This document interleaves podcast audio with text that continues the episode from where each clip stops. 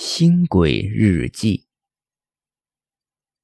六月五日，在人间的最后一天。今天，妈妈和爸爸又失约了。他们答应好的，要带我去商场买那件 Only 的新装。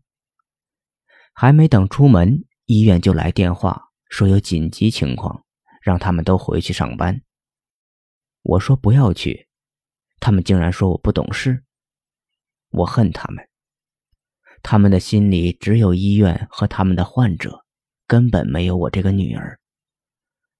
既然他们并不需要我，那我也不需要他们。今天我就要死给他们看，让他们后悔一辈子。